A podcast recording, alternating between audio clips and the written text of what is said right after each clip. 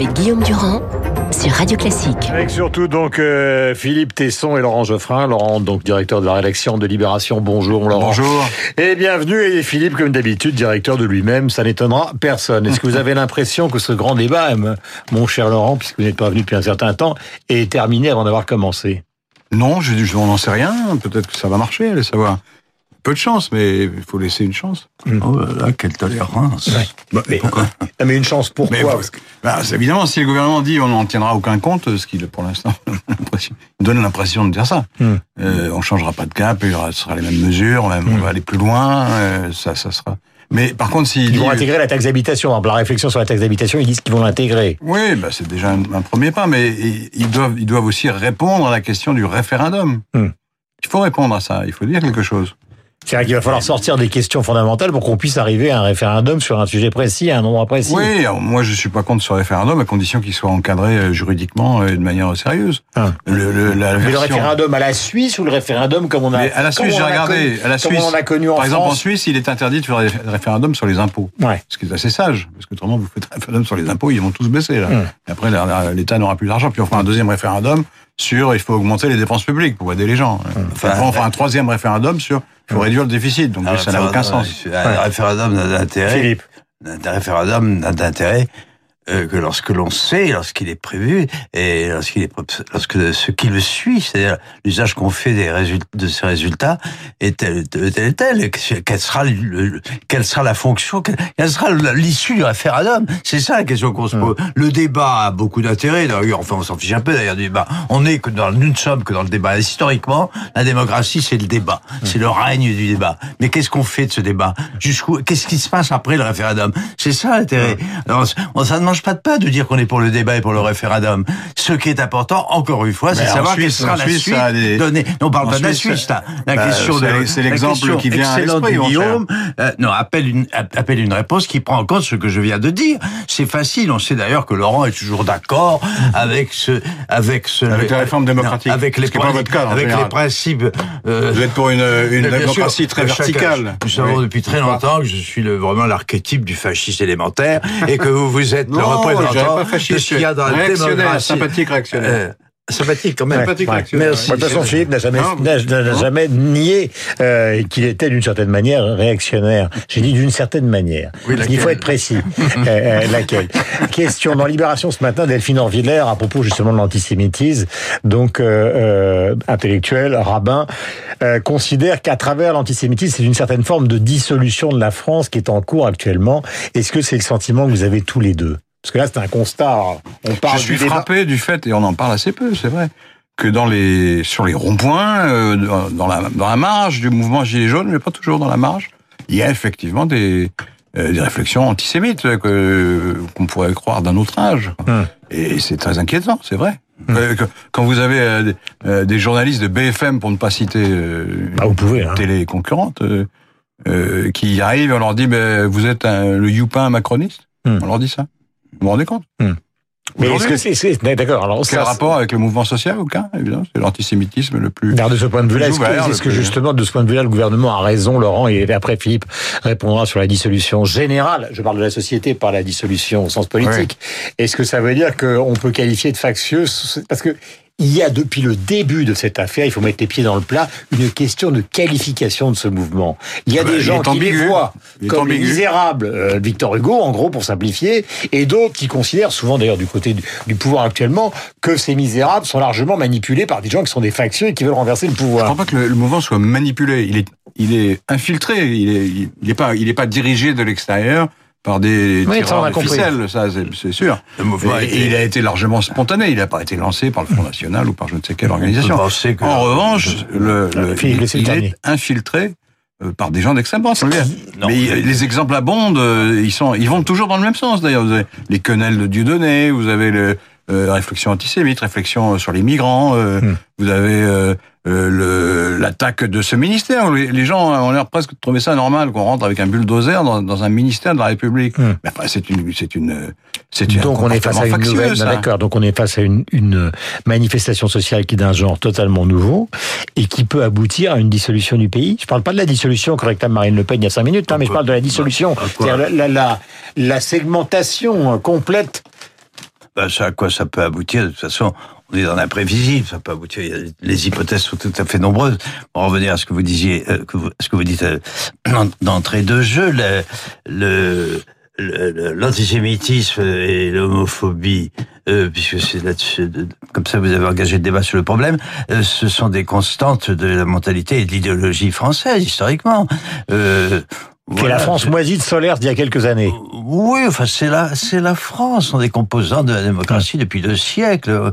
Voilà ce qu'on va dire. Quant à la quant à l'histoire de ce ça n'a pas l'air de vous frapper beaucoup. Ben, je sais pas, mais je bah, vous, bah, même banal, Laurent et d'affaires connaît assez l'histoire, il, il le prouve pour savoir que je. Mais il y a des gens qui luttent contre. On se va pas. qui, ne qui ne se résignent pas. Je, à la je ne dis absolument pas le contraire. Non, un ton comme ça pour dire oui, c'est comme ça, on n'y peut rien. Non, mais enfin, mais ça on peut pas taxer Philippe pour franchement antisémite non, mais de pas mon idée. Ça n'est pas mon idée. Non, mais très bien, il est en train de jouer parce que c'est pas précis, Philippe. Est-ce que c'est ce qui est en jeu, c'est la dissolution de la Cinquième République? Ah bah ce qui est en jeu, de, oui, bah, bien sûr, de la part de Marine Le Pen, quand, quand on vient d'entendre, elle l'a dit d'ailleurs. Elle l'a dit. Elle a défini son objectif en trois phases, dont la seconde, la deuxième, si je me rappelle bien, est la dissolution.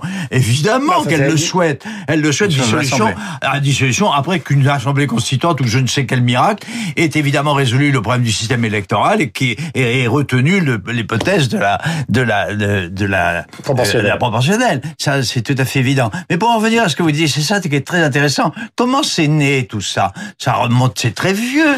Il y a il y a quand même une macération d'une évolution depuis deux ou trois septennats et peut-être même d'un quinquennat ou même peut-être plus loin encore. On sait très bien d'où vient ce mouvement. On connaît tous les deux, Laurent et moi, et vous, alors ne parlons pas, vous l'avez enseigné d'ailleurs pendant un moment. On connaît l'histoire. Euh, là, on est en train de jouer, mais nous sommes absolument tous d'accord.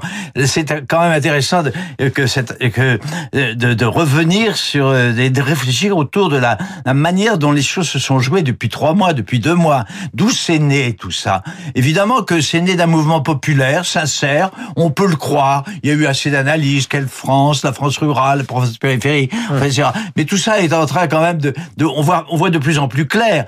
Il y a euh, la politisation extrêmement rapide de ce mouvement, je parle des Gilets jaunes, euh, euh, permet de, de, de, douter de la pureté, euh, n'est-ce pas, du, du, mouvement d'origine. Il y a eu quelque, quelque chose s'est passé, mais ça a été préparé. Il y a un amont, il y a un amont, je peux pas mieux dire. C'est venu d'un mouvement, d'un élan assez populaire, je veux bien le croire, mais dès avant que ce mouvement se manifeste, il y avait une intention politique souterraine de la part de Mélenchon, de la part de Le Pen. Enfin, on sait très bien. Il y a eu sinon récupération, il y a eu mhm. qui a parlé d'intrusion euh, C'est ça. Il y a eu infiltration. Infiltration. Il y a eu une infiltration. Euh, pour catégoriser le mouvement.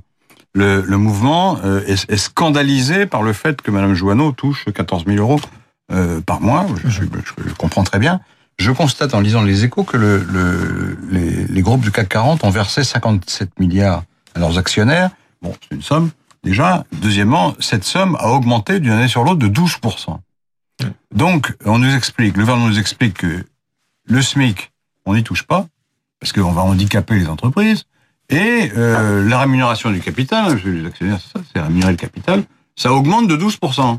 Mais comment et, les gilets jaunes, évidemment, on n'en parle pas. Ça, pas un mot. On tape sur les hommes politiques, on tape sur les fonctionnaires qui font marcher l'État, la République, quoi.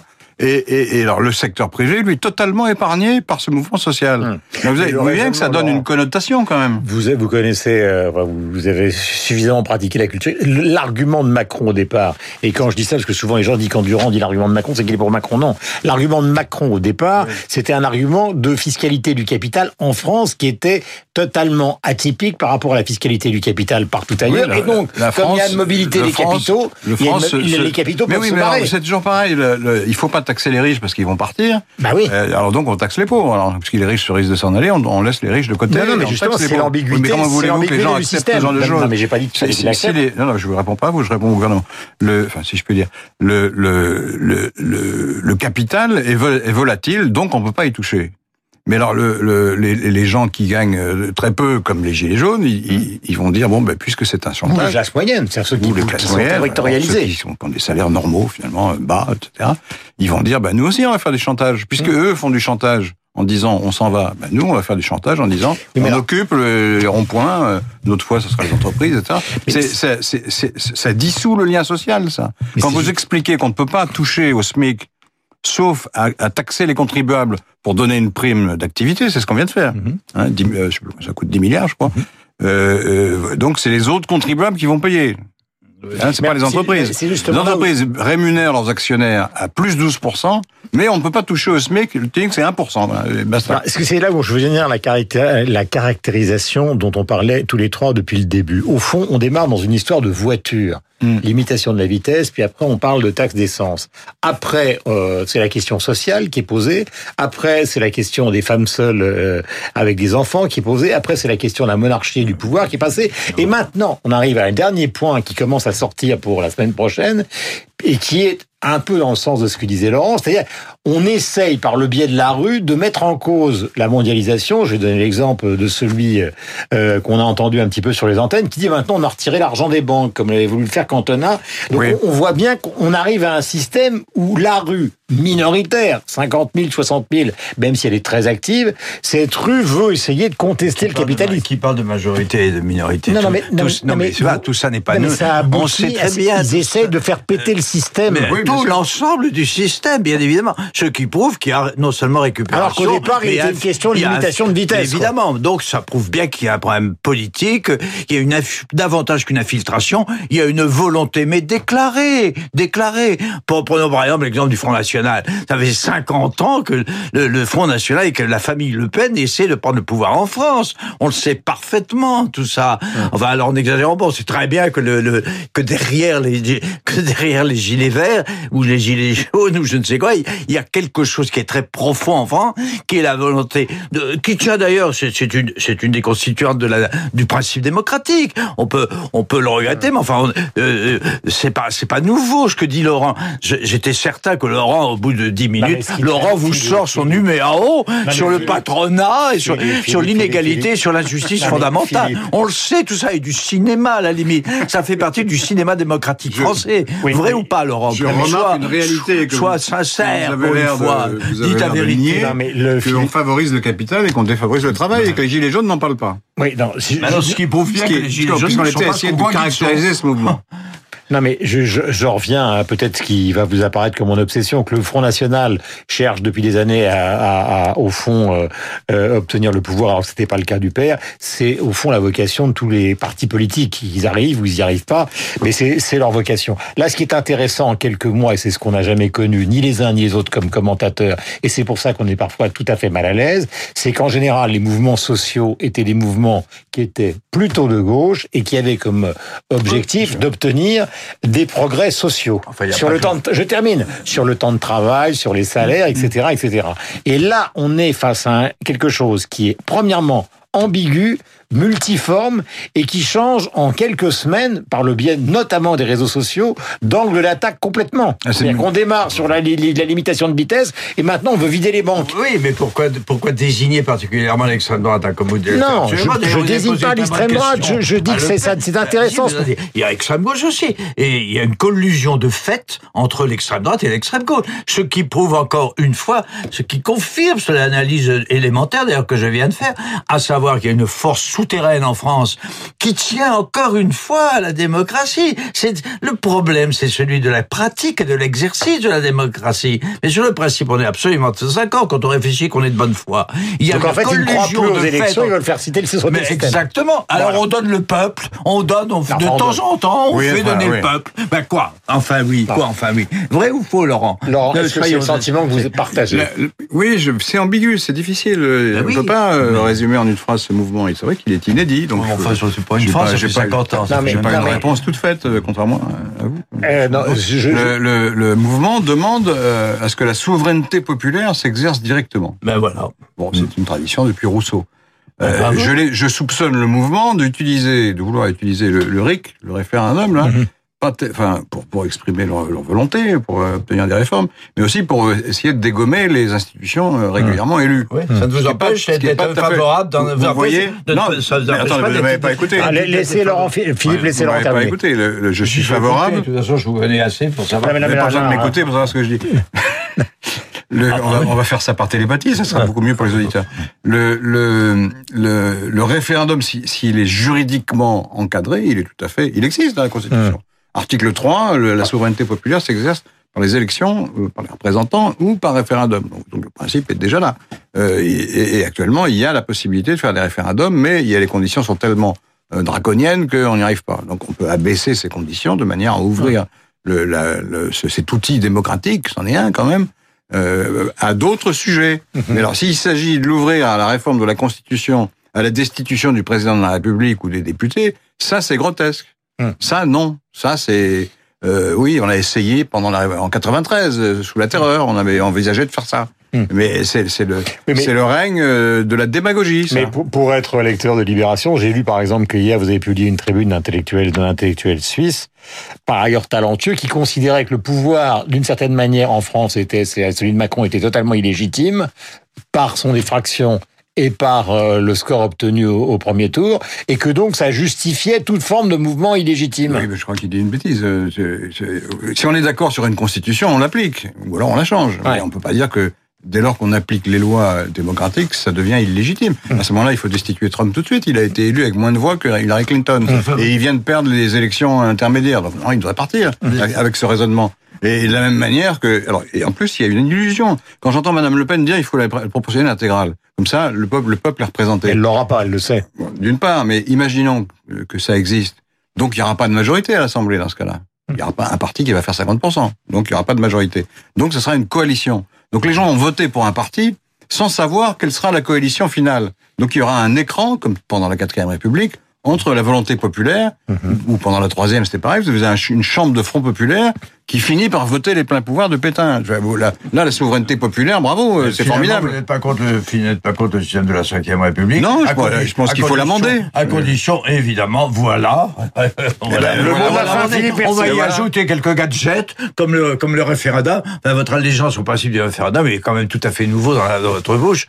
Vous d'autres connaissez. Euh, parce que j'ai regardé l'évolution politique américaine. Oh, oh. Ça marche pas mal Non, parce que finalement, vous cherchez, vous, à la crise, une solution qui ne soit pas une révolution révolutionnaire et vos éditoriaux vont beaucoup, vos éditoriaux vont un peu plus loin que votre pensée finalement. Hein c'est ça.